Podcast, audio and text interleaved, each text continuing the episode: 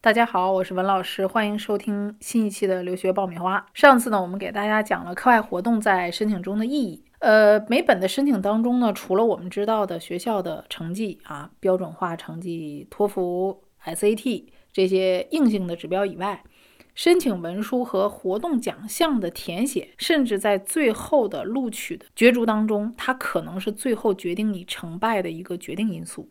那么硬性指标呢，咱们就不再多说了，因为没有太多出错的机会。呃，但是在文书和活动列表填写的这一部分里边，学问就多了。啊，所谓的最后录取结果啊，我们能看到的一些成功案例，低分高录啊，还有一些失败案例，高分低录啊。那么多数的差异其实就是在这一部分。那么今天呢，我给大家说一说活动当中啊几个非常容易被招生官识破真假的例子，看看你有没有入坑。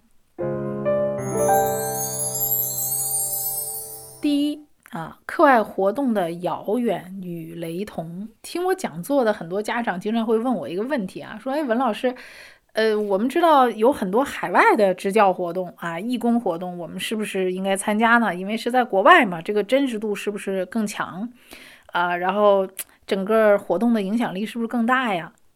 啊，那我在此呢，呃，建议大家尽量不要去旅游胜地做这个支教啊，还有义工啊这种活动。”啊，尤其是现在市场上经常看到一些斯里兰卡呀、马来西亚呀，啊，去当这个呃义工啊，就是当老师教英语。那么这种活动其实呢，就是花钱旅游兼义工的这种。啊，招生官其实一眼就能看出来，孩子呢，这只是父母给他出了一部分旅费啊，呃，你做的活动也没有超过十四天，然后就没下文了。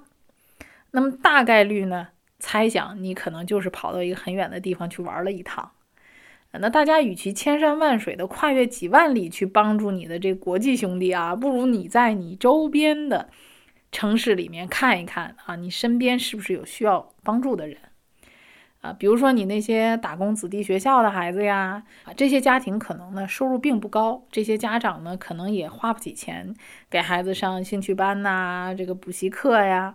啊，那你为什么不去帮一帮这些人呢？啊，做一点点小事，哪怕是给他们捐一些书，或者是组织你的同学给他们一起上一些免费的兴趣班呐，啊，或者是一些英语课呀。那这样呢，其实从你身边做起，从地点上来讲非常方便啊，同时也利于你长时间的去做这件事儿。第二，课外活动的数量和质量。呃，在 Common 申请的系统当中啊，我们可以最多填十项课外活动，啊，加州系统可以写二十项，哎，所以很多学生家长就想，哎呦，我千万得凑够这个数量，千万别空着，哎，这空着不就浪费了吗？啊，能表现自己的地方赶紧都表现一下。所以很多人就是在凑数。如果你没有一个看起来有深度、有难度、有成就的活动的话，那么这些活动你填满了又能怎么样呢？第三点。啊，课外活动的连续性和相关性。啊，那么很多人呢，呃，在这个做活动的时候呢，东一榔头西一棒子，啊，看别人做什么我就去做什么，啊，别人成功了，按照这条路，我也去按这条路去做这些活动。其实你不知道啊，这个美国的大学的招生官他关注的是什么呢？是你是不是喜欢做这件事儿？他关注的是你做这件事儿，你投入了多少时间。那么通常呢，你在做这个事情当中，与它相关联的事情都有哪一些？啊，就像美国这个申请当中有一个特别有趣的问题啊，啊，文书当中他他问你说，通常你在做什么事情的时候，你可以忘记时间呢？其实就是说你喜欢什么，可以让你达到忘我的境界。那么招生官其实关注的就是。你在这个活动当中，你到底投入了多少时间？他非常重视的是观察你这个活动啊，你每一项活动的连续性和持续性。比如说我们在填表的时候，每一项活动它有开始、结束的时间，以及你具体参与的时长，你都要写出来。那么招生官还会从这些枝梢末节当中，他去分析、去发掘，哎，你做这些活动还有其他关联性的这个活动。你们中间的这种真实性，那学校呢？从这些活动的一个持续性和关联性上，他去感受啊，你是不是真的喜欢做这个事儿？你是不是真的想去学这个专业？你将来是不是真的可以投入的去做这件事情？那如果没有这个持续性和关联性的话，其实是很难发掘你自身的特点和优点的。第四，啊，不要做课外活动的霸道总裁。很多家长都跟我说，美国喜欢什么样的孩子？我知道啊，喜欢有领导力的孩子。所以我们一定要体现我们的领导力。怎么体现呢？啊，我就见过学生在活动列表里面列出一共十项，列出五个以上都是自己创办的社团。而且贯穿了九到十二年级，至少三年以上都是在领导的这个角色里边。那么我们就要看看你这个是不是真实的啊！不要为了迎合所谓招生官的口味，或者说你去理解他表面的意思，你就去刻意的迎合他去造假。你要知道，你只是一个高中生，你的学业压力其实已经很大了。你要考 SAT 啊，考托福啊，学校的 GPA 啊，甚至有的学生每年五月份还要考 AP。啊，那你有这么多的工作要完成，你能同时担任这么多社团的领导角色吗？你的时间管理能力是不是真的很出色呢？你可以在同一个时间里面出色完整的完成这么多的领导工作吗？那么招生官心里他其实是画一个问号的。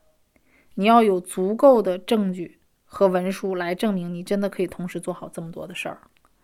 啊，那如果说你的这个列表里面让招生官产生了质疑，那么可能你整个的材料的真实性都会被招生官所怀疑啊，那这个可能就不是一个好的申请材料了。第五点，课外活动是不是看起来越高大上越好？很多家长在选择活动的时候特别注意这个抬头啊，要有哈佛啊、藤校啊啊。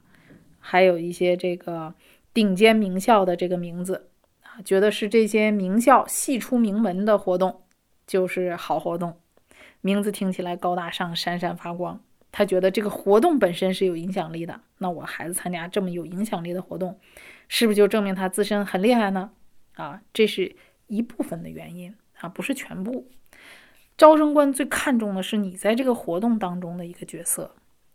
每个人其实所面临的机会啊，还有选择是不同的，并不是所有的人都有机会去参加所谓高大上的活动。